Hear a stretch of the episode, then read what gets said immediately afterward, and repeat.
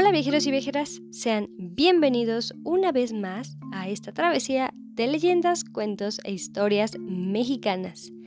Sé que me desaparecí un rato debido a unos cambios que sigo teniendo en mi rutina, sin embargo aquí estamos de nuevo con un nuevo episodio y bueno, en esta ocasión vamos a relatar una historia originaria del estado de Sonora, la cual es conocida comúnmente como la casona de Cocorite.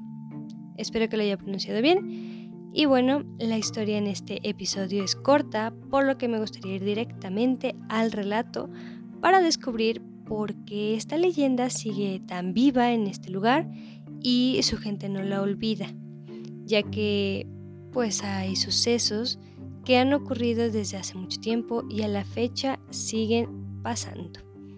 Bueno, sin más preámbulo, pasémonos directamente a la historia.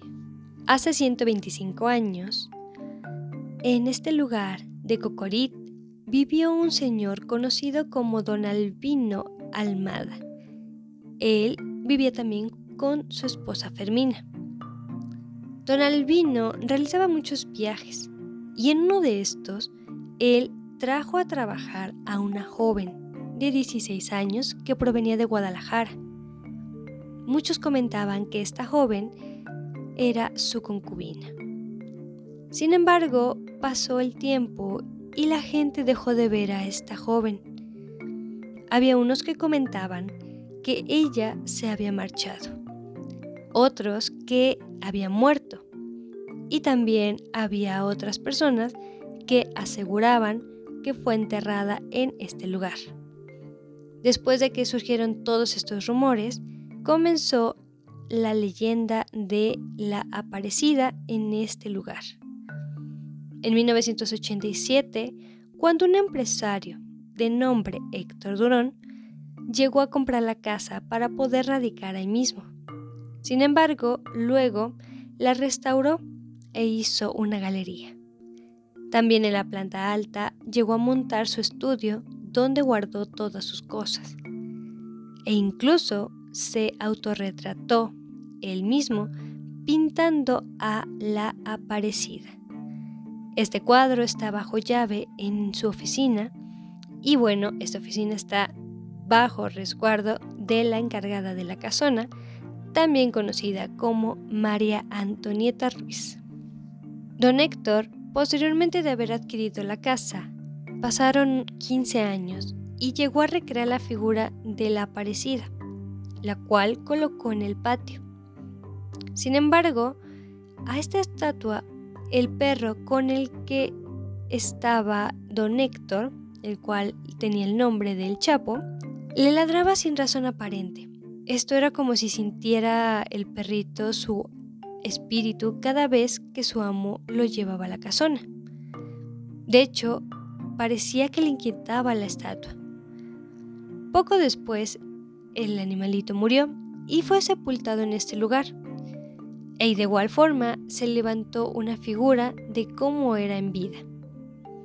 Desde entonces varios cuadros han pintado en honor a esta mujer, cuyo misterio crece porque todavía hay gente adulta que asegura haberla visto rondar el pueblo durante la noche e incluso no solamente en el pueblo, sino también han logrado verla en el edificio, vagando entre él y también en el panteón municipal. Así que hasta aquí sería la leyenda del episodio de hoy, por lo que ahora sí pasémonos con nuestra despedida, la cual damos inicio con primero agradecerles a todos los que me escuchan y también agradecería si me pudieran apoyar a compartir ya sea algún episodio que les haya gustado o el podcast en general o también si han podido darse la vuelta en YouTube pues también estamos como el Legendarium de México y ahí encontrarán la primera temporada de estos episodios. De igual forma, si eres un nuevo oyente y te agradó, te invito a que sigas el canal para que puedas seguir conociendo México a través de estas leyendas.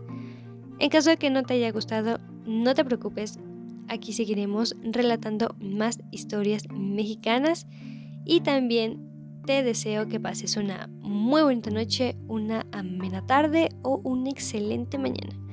Que en el momento que estés escuchando esto tengas un muy bonito día y también no me puedo ir sin despedirme con mi usual frase, la cual es la siguiente. Las casualidades ni las coincidencias existen, únicamente existe lo inevitable. De nuevo, muchas gracias por escucharme y nos estaremos oyendo en el siguiente episodio con un nuevo destino y una nueva leyenda. Que pasen un buen día y hasta pronto. Bye.